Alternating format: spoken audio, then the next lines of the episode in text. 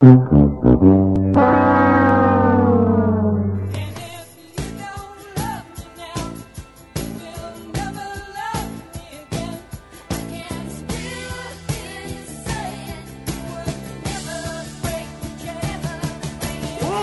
invasores, sejam bem-vindos a mais um FailCast. Eu sou Richard Ribeiro, o R2, e hoje eu tô aqui com o Carlos Voltor E aí, galera, beleza? Tudo bem? e com o Luiz, lá do Invader. E aí, galera, e se Deus quiser, agora vai. Hoje a gente tá aqui pra falar de Guardiões da Galáxia Volume 2 e que é pé na porta, spoiler na cara.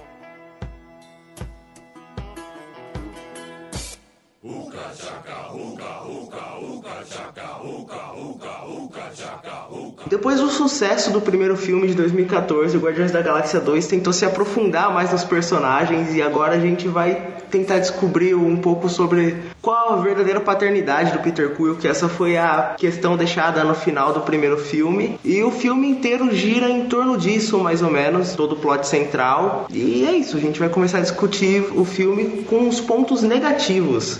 Vocês têm algum ponto negativo do filme pra apontar agora já? Ou... Cara, eu não considero, acho que um ponto negativo, mas é, a única coisa assim que eu achei que o filme não foi tão forte quanto o primeiro foi na, na trilha, que a trilha do primeiro eu acho ela mais impactante, mas aí também tem a ver com o fato do primeiro filme ser muito mais focado em ação e esse filme ser muito mais focado no relacionamento interpessoal da, da, da- equipe, né? nas relações entre eles, e aí a trilha sonora acompanha isso. Que a trilha sonora é muito boa do 2, só que ela é relacionada exatamente ao fato de que no segundo filme você tá tratando dos sentimentos e da, da relação deles. A trilha fala muito mais sobre os personagens, né? Sim. Tanto que nesse primeiro, segundo filme, a trilha sonora tá muito mais fazendo parte da história do que no primeiro. No primeiro você Não. tinha lá a trilha sendo é, um personagem. E nesse filme você tem a trilha até tendo tradução, tendo até sendo legendada, porque ela faz parte da história. A trilha tá te contando coisas da história. É verdade, eu tava no cinema assisti dublado, na hora que apareceu a legenda assim, eu falei, o que? A legenda da música? Como assim? Mas um ponto que me gerou uma estranheza nesse filme é que eu achei ele muito mais alienígena que o primeiro filme. Ele tinha muitos aliens bizarros e tal, um negócio que me tirou um pouco do filme, eu achei. Não, sei eu lá. gostei disso. Eu achei muito. O problema do primeiro em relação a isso é só que eles ah, tropa nova, porque é todo mundo humanoide igualzinho, mas Sim. cara, eu, eu não tive problema nenhum com alienígenas. Eles estão no gostei espaço, disso. numa ainda mais no espaço da Marvel, que é povoado por dezenas de alienígenas, centenas, milhares de alienígenas completamente diferentes. Eu gostei bastante disso, eu a maquiagem deles eu achei muito maneira, que tava bem diferente um do outro. Você via que, pô, teve um trabalho, um esmero maneiro pra fazer uma coisa diferente, mais crível também. Eu acho que esse ano pode ser da Marvel o Oscar de maquiagem, né? Não sei. Eu não, não entendo de Oscar, não entendo nada disso. Mas eu não vi problema nenhum com o fato de ter alienígenas. Eu, eu acho até que é muito bom nesse sentido, porque o Guardiões ele foge completamente do lugar, da- do- do lugar onde os outros filmes da Marvel estão. É a Terra. É, não só na Terra, que é um lugar comum, é um lugar que só tem, tipo, os inimigos, todo mundo é humanoide, é humano. Próximo o Thor, ele vai fazer um pouco isso também, ele vai fugir um pouco disso. Tanto que ele tá com uma roupagem muito mais voltada e, e parecida com os Guardiões, porque ele tá indo pra esse espaço, ele tá indo pra esse universo aonde os Guardiões vivem. Acho que foi fraco. Foi de novo a, pra, a, a ligação que faz com os outros filmes. Porque tem. eh, pode dar spoiler, né? Pode, aqui é pé na porta, spoiler na cara. o negócio da plantinha do ego. O filme se passa em 2014. Aquela plantinha, porra, comeu o quê? 20% de uma, de uma cidade pequena? Aquela planta cresceu, fez aquela goma gigante, tipo, se passa em 2014 e a gente não viu nada disso em nenhum outro filme. Mesmo que fosse antes, não sei, uma menção a algum, algum ataque alienígena, alguma coisa assim, ou alguma coisa que interligasse os dois, que fica, pô, um negócio daquela, daquela escala. Basicamente, eu acho que os Vingadores já estavam formados naquela época, né? 2014. Uhum, E não teve nenhuma repercussão. É, tipo, não tem nem a, é, a Shield já tava que não, é dois- 2014 a Shield não tava quebrada ainda não, né? Não. Tem nem a Shield cercando o local onde, tá, onde aconteceu o incidente e tudo mais. Aí Isso me tirou um pouco. Falei, porra, mas dessa escala e não ter nenhuma ligação. Apesar do filme em si não fazer parte mesmo da cronologia normal. É mais uma coisa, vamos botar uma, uma graphic novel da Marvel, assim. Uma coisa separada. É, a Marvel ela continua, assim como no primeiro filme, ela trata o Guardiões como uma coisa à parte do seu universo, tá? Ela não faz ligação direta do filme do Guardiões com nenhum outro filme. Apesar do no primeiro ter mostrado Thanos, uma, joia infinito, uma das joias do infinito, ele não conecta com nenhum outro personagem, com nenhum outro filme da Marvel. Esse filme ele continua exatamente a mesma coisa. Tanto que as cinco cenas pós-créditos não são relacionadas a nenhum outro filme. Elas são Sim. fechadas dentro do filme do Guardiões. Eu fiquei muito é, puto. Só mostram coisas dos Guardiões. Eu fiquei muito puto. eu tava puto. esperando alguma coisa de Guerra Infinita e tinha Stan Lee lá. Eu esperava. É, mas é, eles foram consistentes. Isso, é. tipo, eles foram consistentes. Eles mantiveram exatamente como foi no primeiro. É, mas o primeiro o problema... não faz nenhuma menção ou conexão com outros filmes. É, mas acho que hoje em dia o problema é que, tipo, a gente quer conexão. Tipo, desde o primeiro até agora, a gente, a gente já tá cansado, tipo, as séries da Marvel. Não, Ninguém fala, ah, se passa no conexão. Universo. Esse é o único que não tem. Esse é o diferente. Não, mas é que negócio, tem conexão, mas não tem conexão. Sabe? Aquele, é, ah, nós estamos no mesmo universo, mas. Eles tratam ainda esse filme como uma coisa separada. Eu acho que o problema, na verdade, é a sua expectativa. Mas, tipo, já vai ter o Guerra Infinita. Todo mundo sabe que eles vão estar juntos. Você fala, tá, vamos conectar um cadinho antes pra não ficar um negócio meio jogadinho lá, lá na frente? Vamos só Mas fazer um negócio assim. sabia antes. Todo mundo já sabia desde o primeiro Guardiões. Ah, não, eles vão estar juntos. Eu acho que é no quesito do vamos manter isso separado, porque esse é um filme com um tom, com uma roupagem, com um caminho completamente diferente dos outros. Agora eu quero ver se no filme do Thor eles talvez façam essa conexão de alguma forma. Eles podem trazer os Guardiões ou alguma menção aos Guardiões para dentro do filme do Thor, o que já vai conectar eles ao Guerra Infinita. Mas você continuava, continuava continuar mantendo o filme dos Guardiões como uma coisa única e separada. Então as aventuras dos Guardiões elas não interferem com as aventuras do, do universo Marvel na Terra. O Thor é o ponto-chave pra isso, porque ele é um Vingador e agora ele tá nesse universo, né? Exatamente. Eu acho que o filme do Thor ele vai ser essa conexão, tanto que na cena nos... No pós-crédito tem o grão-mestre, né? É, tanto que nos créditos ele aparece. Eu achei que ia ter alguma cena com ele até, porque ele tá ali, né? Ele aparece é, ali. Eu pensei mas também que ia botar uma coisinha. Tranquilo, beleza. Mostraram só cenas de Guardiões, mas ali já fizeram uma pequena menção de que provavelmente vai ter alguma uma menção aos Guardiões no filme do Thor. Sim, sim. E as cenas pós-créditos eu gostei de todas elas, achei elas muito boas e bem dentro do tom do filme. É. A brincadeira depois de Deadpool, tipo, a gente tava até falando sobre isso com uns amigos, é uma das melhores aberturas de filme depois do Deadpool, junto com o Deadpool, de, de, uh, com o Grootzinho dançando e o Sim. porradaria rolando no pano de fundo. Né? Nos créditos finais você tem a brincadeirinha o tempo inteiro ali aparecendo I'm Groot sendo substituído. Sim, várias coisinhas assim, que dão um toque legal a esse filme. E o Baby Groot eu quero. Hã? Eu quero Baby Groot. Já comecei a olhar que essa porcaria se vende ou não e já vi que estão vendendo tamanho real. Ah, vamos vender, com Cadê certeza. Não, já tem, já tem. É. é a parada mais adorável desse filme. Sim, foi muito bom. Que, é... é tão adorável que os, os capangas pegam lá. O que vamos fazer com ele? Ah, não sei, ele é muito adorável. É, e o bom é que James Gunn conseguiu colocar isso na história, né? Que isso daí é, foi até a entrevista que ele falou. Que ah, vamos dizer que não é não tinha que. O Groot não tinha que ficar pequeno assim para vender bonecos. Vamos dizer que faz parte da fisiologia dele ser pequeno assim. É, ali é exatamente como se passou pouco tempo entre o primeiro e o segundo filme. Você tem ali que ele se manteve ainda pequenininho, ele só saiu do pote, uhum. do vaso. E até no final das cenas pós-créditos você tem o Groot adolescente. a, a melhor cena pós-créditos é essa, cara. Cara, foi muito bom. Eu, eu, aquilo lá me pegou de surpresa total. Eu não esperava nunca aquilo. Eu tava esperando um Thanos e me aparece o Groot adolescente. Isso é, é tão bom quanto. Muito bom, é muito bom. E você já tem evolução dos personagens nessa, num pequeno detalhe dessa cena. Que é o Peter Quill já entendendo o que o Groot fala. É verdade. É, também. Antes era só o Rocket, agora o Peter também, mas todo mundo consegue, né? Agora provavelmente todo mundo já consegue. Já vai ter passado ali um bom tempo. Provavelmente essa passagem de tempo já deve colocar eles na cronologia atual da Marvel.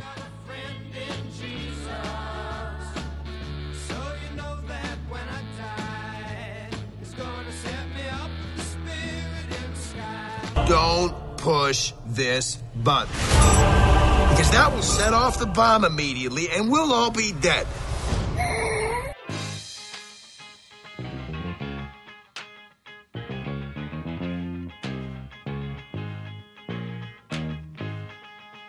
Vocês ficaram surpresos quando apareceu no começo do filme lá, 1980, aí depois 34 anos? Tipo, você sabe, a gente descobrir que o filme se passa bem antes do que a gente esperava. Como assim? No caso, em relação a todo o universo. O filme se passa bem antes de, de do Guerra Civil. Mas, tipo, a, a, fase 3 da Marvel, assim. Não, ele se passa exatamente dois, três, uns três meses, três, seis meses depois do primeiro que é exatamente 34 anos depois daquela data. Isso acontece em razão do Baby Groot, eu acredito. Porque não dava pra manter, sei lá, na cronologia atual da Marvel com ele ainda sendo o Baby Groot. É, não, eu acho que isso foi pra, pra dar uma continuidade. Como é que geralmente eles apresentam os super-heróis, né? Você tem lá a história de introdução e você tem geralmente os problemas pessoais, os problemas psicológicos. Você tem uma trama pessoal para te apresentar aquele personagem. No primeiro filme, a gente não teve isso nos Guardiões. A gente tem ali uma pincelada em cima da relação do Peter Quill com a mãe, uma pincelada na relação da Gamorra com o Thanos, com a Nebula, o, a vingança do Drax, a coisa do, do Rocket, ah, eu fui criado, eh, eu fui desenvolvido em laboratório. Você tem uma pincelada nessas relações deles. E aí, nesse filme, esse filme é sobre a família. É, vamos construir agora, transformar eles. Não numa simples equipe, mas numa família. Uhum. Né? E, e, aí você trabalha todas as relações entre eles e deles com o passado. Né? Você sim, mostra, tem o Drax falando da mulher, você tem o Peter Quill reencontrando o pai, você tem a Gamorra e a Nebula fazendo as pazes e se, e se entendendo que a culpa é do Thanos, que o problema não é entre elas. Você tem o Rocket é, vendo realmente que ele faz aquilo porque ele não quer perder a família, que ele, ele quer se manter distante, mas ele tem um bom coração. Foi uma construção para vamos dar continuidade e agora mostrar o que esses personagens são, quem eles são. Né? Então, por isso eu acho que precisava ser uma relação direta com o primeiro filme. Você não pode passar dois, três anos e apresentar esses conflitos agora. Esses conflitos teriam acontecido antes. Bem, bem antes. Uhum. Eu gostei eu de, do primeiro. Do plot da história. Hã? Do primeiro e do segundo filme, o modo que foi feito eu gostei bastante. Porque no primeiro, tipo, eles só falam os sentimentos dele quando eles são bêbados. E isso é uma coisa normal. Todo mundo só vai se abrir quando tá bêbado mesmo. E o segundo, por todo mundo já tá mais próximo e tudo mais, você vê as conversas, o jeito que o que eu mais gostei foi como o Drax foi abordado, porque com a. Qual é o nome dela? Da Mantis, Mantis. como ela consegue ver o. É, espelhar o sentimento. Tipo, a gente sabe que ele. Só agora que ele tá tendo humor, eu acho que foi legal pela, pela convivência com os guardiões assim. O humor dele aflorou, mas só que o resto das, dos, dos sentimentos a gente não consegue ver o Drax soltando. Aí, quando ele fala da filha, a Mantis toca nele e você vê ela chorando e tudo mais. A gente pensa que ele, ele, só olhando meio que, meio que, sim, meio que alegre pras flores e tal. Aí você vê ela chorando e você fica, porra. Ele, é na verdade, tá sofrendo. É, Aí você vê, pô, um negócio muito mais profundo e tudo mais. E esse filme, ele tem um, um tom, para mim, muito mais de filme de origem que o primeiro filme porque ele desenvolve muito mais o personagem, que é uma coisa que geralmente acontece mais no primeiro filme. Eu curti muito isso, porque além de se aprofundar no personagem, você tem, por exemplo, a, amizade ali que aflora entre o Rocket e o Yondo. Para mim, é a melhor coisa do filme é aquilo, que você vê o, o Rocket se espelhando no, no Yondo e depois com o desfecho final, ele entende. É, porque ele, o Yondo ele tem essa relação desde o primeiro filme, que não é tão bem mostrada, mas tá lá, de, de paternidade. O Yondo, ele sempre perdoou o Peter, né? Ele, é, como nesse segundo filme a, a, tripulação dele reclama, né? Fala até de motim por causa disso, mas ele já tava fazendo isso desde o primeiro filme, desde o momento que o Peter Quill rouba o, a, a joia do destino no início do primeiro filme, o Yondo tá lá perdoando ele e ajudando ele o tempo inteiro. Então essa relação paterna sempre existiu entre, não foi uma coisa que eles criaram nesse segundo filme, então ela tava lá, ela é mostrada no primeiro filme, só que mais sutilmente, o Yondo sempre foi uma figura paterna para ele. Sim, nesse segundo até conseguiram resolver bem esse negócio, tipo assim, o Yondo ser tão bom, entre aspas, gigante para ele, e tipo, ter, ter tirado ele do pai dele, não ter deixado ele conhecer o pai. Você fica, você fica naquela, pô, o Yondo, como é que ele pode ser tão legal assim ter feito isso com ele? E o jeito que colocaram, mostrando que o Ego ia ser um filho da puta master com ele, e ele só protegeu o Peter de tudo, e tomou na, nas costas tudo que ia falar dele e tudo mais. Achei isso bem maneiro. Sim, isso foi muito bom. Até porque o Yondo, ele tinha eles criaram essa, essa trama dos Ravengers, né? Dos rastreadores, Saqueadores. saqueadores, de que ele tinha sido meio que banido do grupo porque ele tava tra- fazendo trabalhos com crianças, né? Ele tava entregando crianças pro Ego e o Ego acabava matando elas. E aí o Yondo acaba decidindo com o Peter parar com isso. Sim. E aí é muito legal essa relação com os, os saqueadores. E os personagens, os saqueadores que são mostrados, né? Que é. Eles são uma relação com a equipe original dos Guardiões dos quadrinhos. Sim, O que Stakar, ninguém que é o personagem do Sylvester Stallone, e todos aqueles outros personagens do Big Grimes, que é o Charlie 27, são todos personagens da- das formações, das iniciais, das formações originais dos Guardiões da Galáxia. Aquela lá, ninguém pode falar que. Ah, eu entendi a referência. Porque aquela ninguém pegou. Quem é que pegou aquilo lá? Eu acabei de pegar. Eu só vou saber porque eu vi o vídeo do, do, do Omelete antes, que eu tinha visto antes falar, ah, isso vai ser importante. Eu, ah, tá bom, então eu vou ver essa palhaçada. E eu, E o Yondo, o Stakar, eles todos faziam parte desse, desse grupo, né? Eles eram juntos guardiões. E, e a coisa da- do, do- do final do Yondo é muito foda. É, é- torna o final emocionante do filme. porra, sim, sim. Aquela coisa do sacrifício dele. E, e o fato de, olha, nós matamos. É um filme da Marvel, mas nós podemos matar. É o que foi o único filme da Marvel que eu comecei a assistir. Eu falei, não, cara, não faz isso não. Volta ele, volta ele. Eu pensei que o Peter ia ter um restinho do poder pra, tipo, acordar o Yondo, fazer ele voltar à vida. Eu tava ali torcendo pra isso. Eu falei, não, cara, não mata o Yondo agora, não. Pra que isso? Não faz, não faz. Só quando ele foi subindo, eu não, cara, não, não. Não, não faz isso, Porra, quando cara. morreu, eu falei, É. ah, ah, se fuder, Marvel. Porra, tanto filme pra você matar, você quer matar nesse? Esse é o filme que você menos esperavam a morte, né, cara? É, mas esse filme, ele é bem mais... é, ele é muito cômico, ele é mu- muito... Tem as cenas de ação foda, mas ele é muito bem... Ele é bem dramático, né, nesse ponto de, da relação deles, do, do- dos sentimentos deles. Ele, ele tem um drama ali por trás dessa relação de todos eles, que é muito bom. E dá uma profundidade pros personagens, dá uma profundidade pro filme. Sim. Até, até para mim, maior do que no primeiro. Por esse filme ser um pouco mais dramático, uma coisa que eu não gostei muito é que a quebra da expectativa deles, eu acho assim, que às vezes vinha no momento errado. Que nem, por exemplo, naquela hora que mostra a formação deles, que aí tá todo mundo- Aí vem e bate um negócio na Mantis, ela desmaia. Que ali, na verdade, eles tinham. Ah, ganhamos. Resolvemos o nosso problema. É, a Mantis está mantendo o ego dormindo e, e tamo, so- eh, destruímos todas as naves lá do, do planeta dos. Caraca, esqueci o nome deles. São. Vamos chamar ele de Doradinho. Soberanos. Planeta lá dos soberanos. E agora estamos, porra, somos fodas. Aí a cena de, mostrando a equipe. Né, com as Sim. explosões das naves, aquela coisa bem Michael Bay, de câmera lenta rodando. Eu achei maneiro desse jeito. da- do cômico, que eu acho que é sensacional nesse filme, que eles fazem isso bem. E aí, tipo, corta o cômico, que é Amante tomando a pancada, Drax logo depois mandando Cuidado, antes! Tipo, e a merda volta, porque o ego acorda. E você tem pequenos detalhes de, de comédia nesse, nesse, nesse filme que eu achei sensacionais. Tipo a cena do, do Rocket tentando ensinar pro Baby Groot como fazer funcionar a bomba. Sim, é muito boa essa cena. Então, você mexe nessa alavanca, você mexe nessa alavanca, você aperta esse botão. De maneira alguma, aperte esse botão. Aí, I'm Groot, I'm Groot, I'm Groot. Não! Cara, isso pra mim é, é, é uma comédia muito sensacional. Aí E eu depois- fiquei pensando nisso daí, tipo, se não tivesse no trailer, ele ia ser muito mais engraçado. Muito, muito mais. Que ia ser uma expectativa que tipo, a gente sabia que podia chegar daquele jeito, sabe? 20% das piadas meio, meio capenga porque ele já tava no trailer. E aí o que mata é aquele negócio, tipo, quando a piada você já escutou uma vez, você acha legal. Depois você vai ficar, ah, dá risadinha. No terceiro, você, hum, legal. Como foi o Deadpool pra mim, tipo, eu vi a primeira vez, achei maneiro, pô, piada e tudo mais. Na segunda vez eu tava, hum, legal. Porque bem, as piadas vão perdendo a força. Pode até ter um pouco disso, mas eu achei que, tipo, eles mostraram até bem pouco em relação ao que normalmente se mostra nos outros trailers. Sim, A Marvel tem um problema terrível com o trailer, cara. O trailer do Homem-Aranha agora conta o filme inteiro, é um negócio que você fica, que não!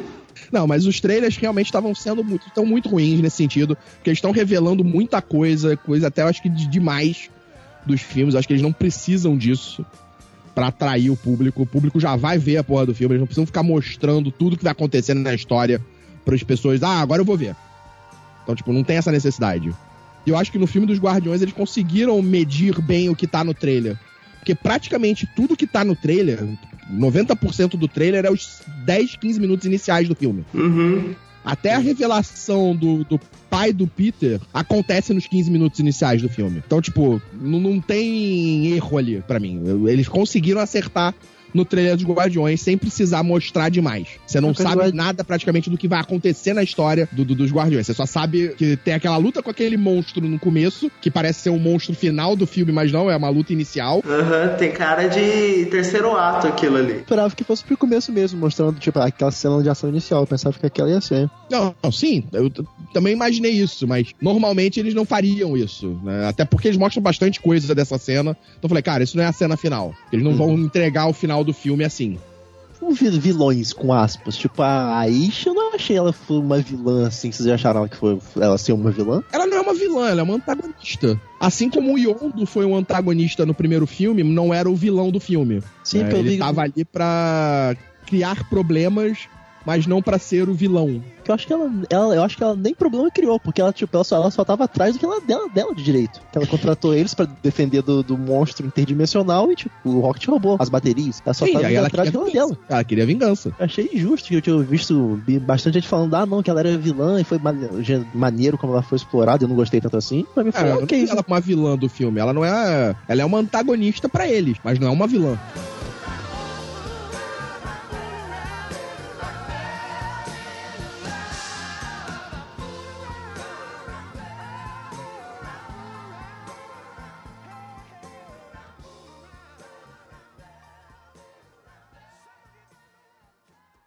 Now repeat back what I just said. I am Groot. No! No, that's the button that will kill everyone!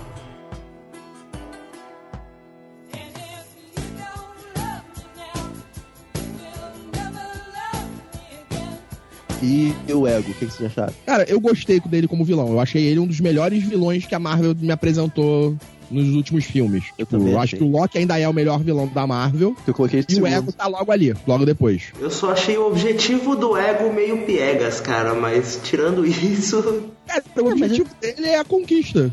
É, poder, ele quer é, se espalhar pelo universo e ter o controle de tudo. Porque aquilo ali, na verdade, ele ia meio que se reproduzir em vários planetas. Ele ia criar, ele ia ter o controle sobre todos esses mundos. né? Então ele ia ter poder espalhado pelo universo. E ele conseguiu ser o era filho da puta mágica. conseguiu. Porra, porque, cara, quando, quando eu pensava que o câncer da mãe do Peter tinha sido desenvolvido por estar em convivência com ele, tipo, como se ele emitisse uma radiação, alguma coisa assim. E foi por acidente, aí ele não voltava no planeta por causa disso e tudo mais. Só que quando falou que ele que fez, que ele desenvolveu o câncer de propósito, cara, eu fiquei tão puto quanto o Peter na hora, cara. Porra, Marvel, isso tá. é. Foi Mas isso é pesado bom. aí. É e bom? O que eu gostei, e o que eu gostei muito, o Peter não ter questionamento. Essa coisa em relação a. No momento que ele falou, ah, não, mas eu que botei o câncer na sua mãe, na mesma hora o Peter volta pra realidade e começa a atirar nele. Isso, Tipo, não ter aquele segundo de pensar, ah, não, mas eu tenho esse poder agora. Não, não, foda-se poder. Eu vou te matar, você matou minha mãe. Foi a reação mais humana possível ali. Sim, total, total. Gente, a gente já sabe que a ligação, quanto ele gostava da mãe e tudo mais, ter essa descoberta, cara, foi um choque tanto pra ele quanto pra gente. Foi muito bom. Parte emocional ali logo depois, que é o, o ego destruindo o Walkman. Sim, cara, não. Quando ele pegar agarrou, eu falei, não, ele não vai fazer isso. Aí quando apertou, putz, quebrou a última ligação que ele tinha com a mãe, né? Sim. Ele ainda tem a fita 1, né? Porque a fita 2 ele destruiu. Ele ainda teria a fita 1 na nave, porque a fita 1 não, não foi destruída. Não, mas a nave não foi, não foi destruída também? A nave ficou lá no planeta. Só voltar lá e. A nave ficou lá no outro. Não, pô. A, a nave caiu, caiu no planeta do. aquele planetinha das árvores lá. É, mas é só voltar lá e pegar as coisas na nave. Não, foi. Ele tava na nave do Yondo que, que explodiu. Quando mostra a fuga eles dele, foram na mostra a nave caindo. A nave deles continua lá no planeta onde, eles, onde, ele- onde ela caiu. Não, a nave deles tá na nave do Yondo. Mostra quando eles quando eles estão fugindo, uma, a nave deles esmagando uns dois, três é, saqueadores lá. Então, dentro da nave do Yondo deve ter várias daquelas naves. Que era, aquela ali é uma nave dos saqueadores. É a nave genérica, a nave do, do Quill. Provavelmente ele roubou do Yondo, entendeu? Ah, tá, tá. Pensava que era a dele fosse a única, sabe? Tipo, a Millennium Falcon. Não, no só primeiro filme, você- no primeiro filme tem várias delas. Quando os saqueadores vão pra defender Zanda, você tem lá que todos eles estão com essas naves.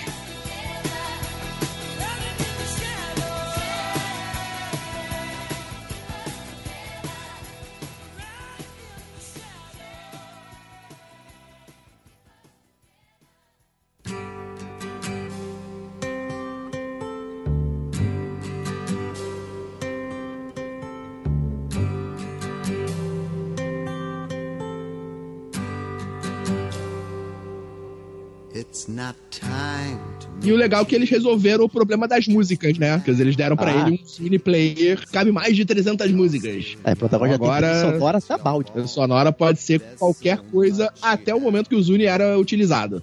Isso foi falta de propaganda da Apple pra não colocarem um iPod 1 ali. Mas bota o Zune, né? Já nem existe mais. Esse aqui é, é, esse aqui é o legal dele. Você não vai conectar com nada que é comercial hoje. Porque o Zune não existe. Brechós agora, americanos vão estar caçando Zune à torta e direita. A ver o eBay o Zune, um milhão de dólares. And I know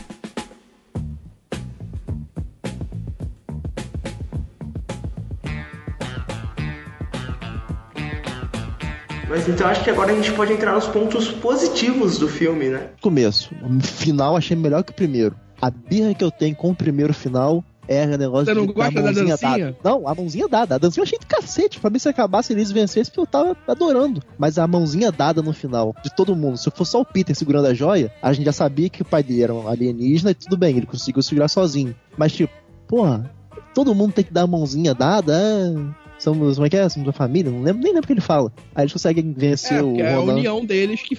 É tipo, é o clássico, a união faz a força. É, pra mim só faltou falar, ah, vai planeta ali.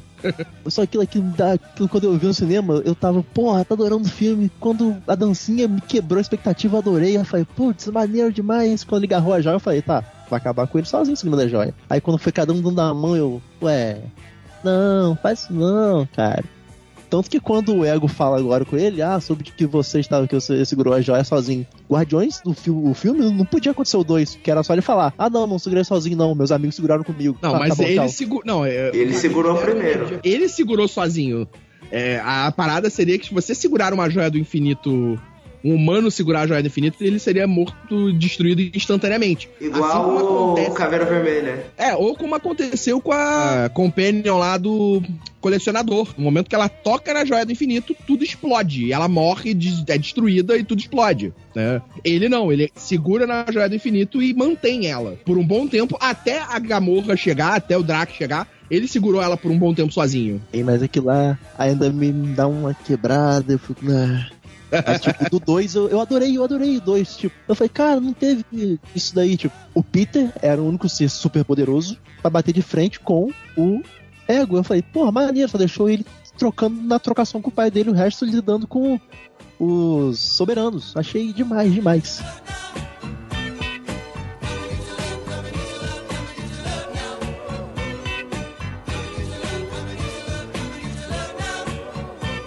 Try again. I am Groot. Mm-hmm. I am Groot. Uh huh. I'm Groot. No!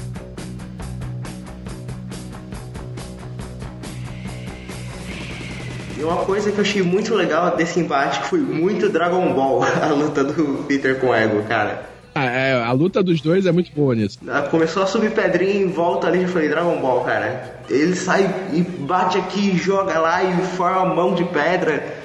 Ele faz um Pac-Man gigante. É, tipo, o Pac-Man foi foi muito muito bom. O Ego faz um ele gigante de pedra, tudo mais a gente espera. Pô, o Peter também, também vai fazer um ele gigante, aí, puf, o Pac-Man. Mas outro, outra coisa que eu gostei muito do filme foi a nebulosa, que deu uma profundidade muito maior pra personagem. Você entende o porquê ela ter esse ódio tão brutal pela Gamora, mesmo sendo a irmã dela. E o desfecho quando elas se entendem, mas mesmo assim elas, ela não quer ficar junto, é, condiz com o personagem. A personagem que estava sendo apresentada não ficaria no grupo. Exato. E eu, eu gosto muito das cenas dela nesse filme, né? As cenas lá com quando ela é capturada no início, né? Quando ela é levada para a nave. A cena dela meio que a, destruindo, tirando o Yondo do poder, né? Porque é ela que tira o Yondo do, do poder lá, do comando dos saqueadores. É, e a cena quando ela vai embora, que é muito boa, que aquele companheiro lá do Yondo fala: Ah, o que, que você vai fazer com a, sua, com a sua recompensa? E aí ela dá aquele discurso de vou matar, caçar e destruir o Thanos.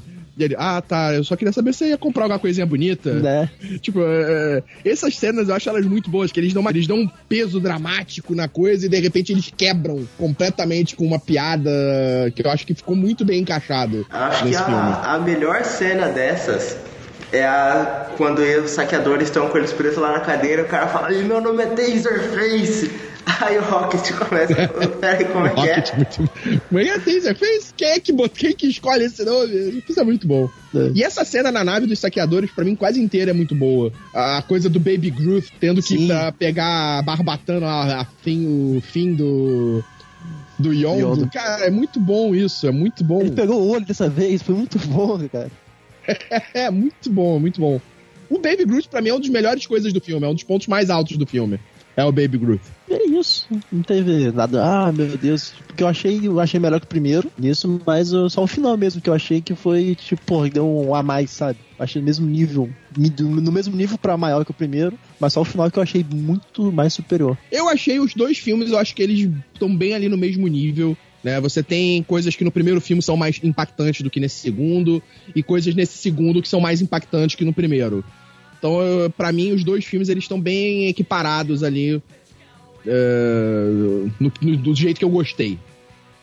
De cenas assim que eu gostei muito, né? Fora as cenas do Baby Groot, que são sensacionais. Você tem algumas cenas, eu acho que do Peter Quill com a Gamorra, que são muito boas, da relação deles eu gostei bastante. Dessa evolução do. do da coisa não falada, né? Que existe em série, que ele até brinca com isso, né? Ah, aquela coisa que em série, que se você botar o personagem que gosta da garota, os dois juntos, a série acaba porque vai cair a audiência. Eu achei isso sensacional, eles zoando com isso. É, a brincadeira com o David Hasselhoff. Eu, eu achei os pontos cômicos do filme muito bons. E gostei bastante da Mantis, que era um personagem difícil de, de, de ser introduzido, de como ela ia ser apresentada. E eu achei que ela ficou muito bem. Sim, que ela praticamente é a única responsável do grupo, né? Ela tem a coisa da empatia, mas ela não tem a coisa do, do relacionamento social. Porque no, no filme ela é mantida, criada apenas com o ego. Sim. né? Então ela não tem essa relação social. Então ela, é, esse- ela vai se descobrindo as coisas durante o filme. E aí aquela coisa, o Drax tá batendo nela o tempo inteiro, falando que é. Ah, não, você é, é horrível, eu nunca ficaria. Você- É grotesca. Só que pra ela, pela, pela inocência dela, isso bate nela e ela nem se importa. Tipo. Ah, pensei que você tava falando da, da Gamora antes. A Amantes é isso mesmo. Eu gostei dela ser tão assim, inocente mesmo. Tipo, ah, É, muito bom. E ela vai sendo construída durante o filme, né? Ela vai mostrando um pouco, mudando um pouco durante o filme, né? Ela já vai tendo uma evolução de entender o que, que é essa relação, né? Quando ela vai avisar o Drax de que tá dando merda lá com o ego. É bem legal isso.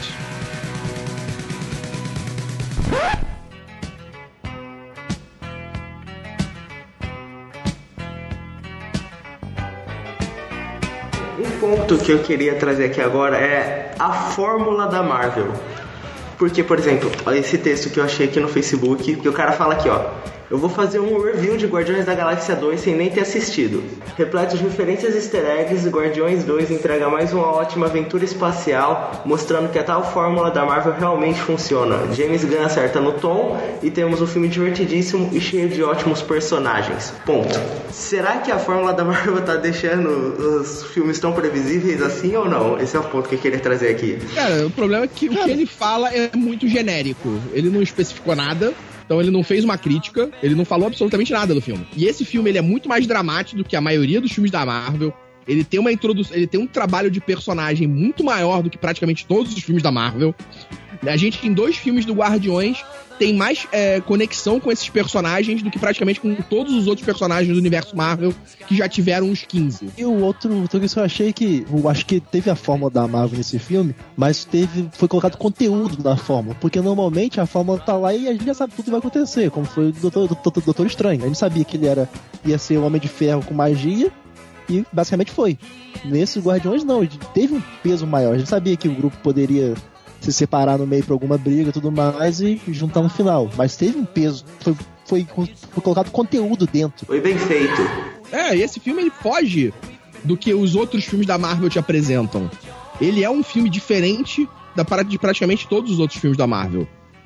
É, o- se você quer botar que é uma fórmula, você ter um filme com aventura, com os heróis e com conflitos, isso é praticamente todos os filmes feitos né, de aventura são assim. Se você pegar um Indiana Jones, se você pegar é, uma National Treasure, qualquer filme de aventura porque esses filmes de heróis são filmes de aventura, essa é assim que ele funciona. Sendo que os filmes da- dos Guardiões, eles têm uma profundidade maior dentro desses personagens, né? Então não é uma fórmula Marvel, é uma fórmula de se fazer cinema, como existem várias. Um pequeno disclaimer: Natural Treasure ia ser a volta do Nicolas Cage ao sucesso. Não deviam ter parado com aquela com essas, toda, toda essa série de filmes. Não devia ter parado. National Treasure é muito legal. O primeiro e o segundo também gosto muito. E o pessoal não gosta Não, causa isso, do isso é um Nicolas filme de Cage, aventuras. E né? se você pegar esse filme, tu vai ver e traçar a formulazinha que o cara tá botando da Marvel, é a mesma coisa.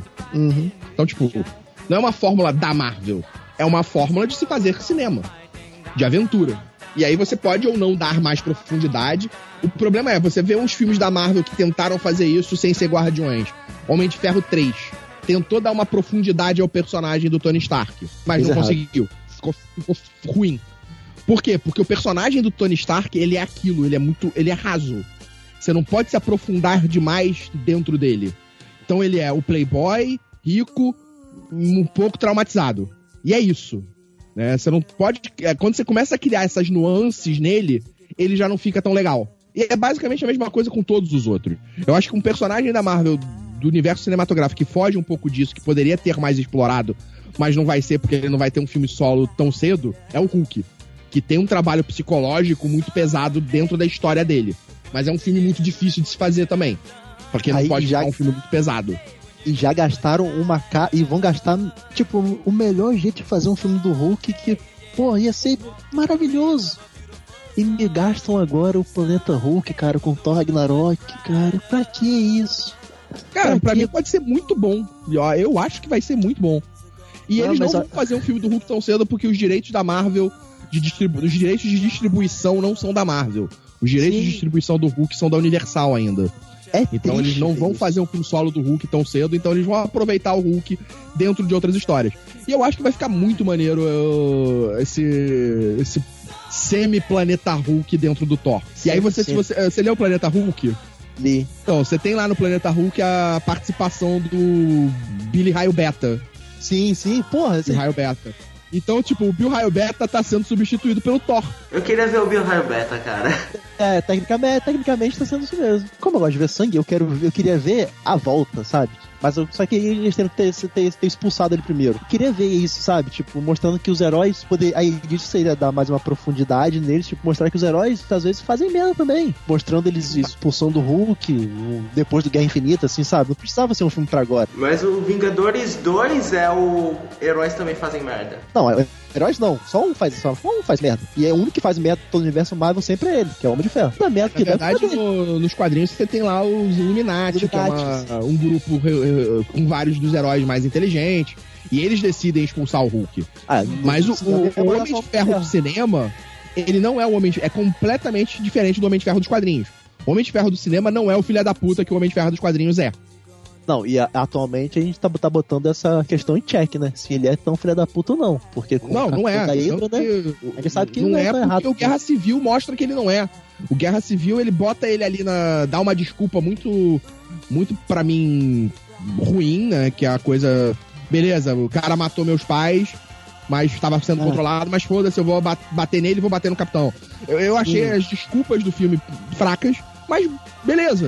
Ele não é esse filho da puta que ele é nos quadrinhos. É, não, atualmente ele Até tá. porque ele, tá ele é o carro-chefe da Marvel no cinema. Ele é o, o personagem principal da Marvel no cinema, é o Homem de Ferro.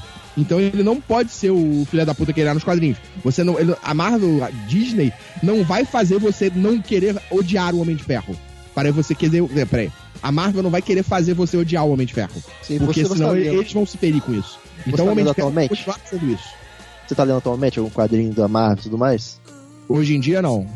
Então, o, o, que tá, o que eu tô achando que tá sendo muito ruim é que em vez do quadrinho ser a fonte pro cinema, o caminho tá sendo inverso. Por- Porque o Homem de Ferro dos quadrinhos basicamente se tornou o do cinema. E todos Mas os outros personagens, é assim. Aí Cara, isso mas que- isso era óbvio. Porque o que que tá dando dinheiro? É o quadrinho ou é o cinema? O que que dá dinheiro? É, mas aí que pega também a, a crise que tá, É. que tá batendo neles. É isso agora. Tá o problema, sabe por quê? Porque você tem. O cinema tá atraindo pessoas a ler os quadrinhos. Mas se você vê o filme e aí vai ler o quadrinho e o personagem nos quadrinhos Não é o mesmo. se é o personagem que você tá vendo no cinema, você vai parar de ler. Você não vai continuar. Porque não é aquilo que você quer ver. Então eles estão fazendo o caminho lógico que é. Inicialmente você buscou os quadrinhos pro cinema. Só que agora o cinema gera muito mais dinheiro e gera muito mais público. Porque mal ou bem quadrinhos ainda continua sendo uma coisa muito de nicho. A galera não compra quadrinhos. E aí, se você tem um público desse do cinema que quer comprar o quadrinho, se você não entrega pra ele aquilo que ele tá vendo no cinema, ele também não vai comprar. Então você vai perder público de quadrinhos de novo. Então Sim, eles estão fazendo um caminho pra mim que é lógico. É, é negócio Não. e eles têm que transformar. É dos quadri- do cinema pros quadrinhos. Sim, não, é negócio, mas eu vejo que é um caminho perigoso que eles estão tomando na cabeça agora, a gente tá vendo isso, porque eles, em vez de, por exemplo, podia ter feito uma coisa mais leve, sabe? Só mudar a personalidade do personagem. Porque o cinema, bem ou mal, é mais raso que, os, que o quadrinho. E eles estão passando essa parte rasa pros quadrinhos. Tá sendo uma coisa bem triste de se ler hoje em dia, a Marvel. É, eu vou falar o seguinte: triste de se ver, a Marvel e DC já tiveram vários períodos. Não, mas, Então, tá, mas tá aí há 80 anos. 80? 75 anos de quadrinhos. Com, com heróis. E tipo. Cara, você tem aí milhões de fases diferentes, de reformulações, de apresentação de personagem diferente, de personagem que se aposenta e depois volta, personagem que é velho e rejuvenesce. Então você tem nos quadrinhos muita história, muita história bagunçada. Apresentação bem feita. Vai ficar maluco, porque não tem como você traçar uma cronologia né, coerente nisso. Então eu acho que quadrinhos, cara, de tempo em tempo vai mudar. Agora mudou pra ser o que tá vendendo. Mudou pro cinema, porque o cinema é que tá vendendo, tá atraindo público. Daqui a pouco muda de novo. Os, os- os heróis vão rejuvenescer e vão voltar a ser o que eram antes, ou vão criar coisas novas. Então, isso pra mim é, é cíclico. Quadrinhos, eles vão ter, existem sempre dentro de fases e que vão ser diferentes umas das outras. E vai ter a galera que vai gostar, vai ter a galera que vai odiar. Mas é isso que funciona. E é isso que é feito no- desde quadrinho é quadrinho. Então, pra mim, eu não, não acho isso ruim. Eu acho que eles estão se aproveitando disso. E quem sabe isso funciona. Porque você fazer subir o, o público dos quadrinhos permite que continue se fazendo mais quadrinhos. Continue se tendo um público pra isso. E aí daqui a pouco eles reformulam de novo. E aí vai ser diferente, beleza. Porque o Homem de Ferro provavelmente vai sair do cinema. Não vai mais ser o personagem, o Tony Stark não vai continuar. Até porque o Robert Downey Jr. não vai continuar fazendo isso até morrer. Ah, até Então, pagarem ele, ele faz, né? Enquanto tiver já- cifras. Provavelmente não volta pra fase 4. Ou vai ser um personagem não principal da fase 4. O, salário do Downey Jr. você banca uns 4, 5, cara. Eu vou o apostar dele aqui. É praticamente o orçamento de um filme. Eu vou cravar aqui na pedra. A fase 4 da Marvel vai ser Heróis Renascem. Aí vai trocar todo o elenco. Vai- vai- Pra- a fase 4, eles vão dar uma substituída no, no Robert Downey Jr. pelo Cumberbatch. Eu acho que o Doutor Estranho vai se tornar meio que um líder do, do- dos, dos Avengers, ele vai meio que tomar ali o controle, e ele vai ser agora o personagem principal, e aí vai surgir. Provavelmente o Chris Evans pode sair, e aí você tem dois personagens que você pode escolher pra serem um novo Capitão América, que é o Falcão ou o Soldado Invernal, né, o Bucky. Você tem ali é, como fazer uma substituição desses personagens. Você tem personagens que pouco apareceram, que tem como ser explorados bastante, tipo o Visão e a Wanda. Você pode explorar essa relação dos dois e aí se tornar coisa diferente nos quadrinhos, no- no- nos filmes. né, e aí se assemelhar até o que era nos quadrinhos. Então você tem ali muitos personagens pra trabalhar. Eles ainda vão introduzir Capitã Marvel. Então, tipo, eles podem reformular todo mundo pra fase 4, tirando alguns personagens, como por exemplo Homem de Ferro, tirando o Capitão, e, e manter o sucesso. Porque eles estão trazendo personagens novos de força. E com atores de peso. Tem minhas dúvidas. Mas só torcer, né? O negócio é torcer pra ser bom.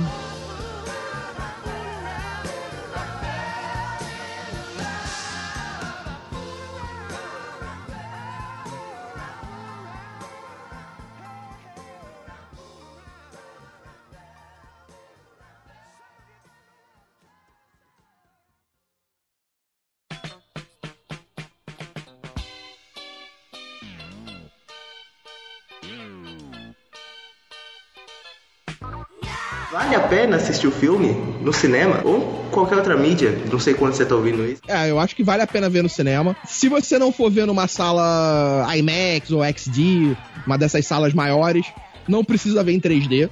né?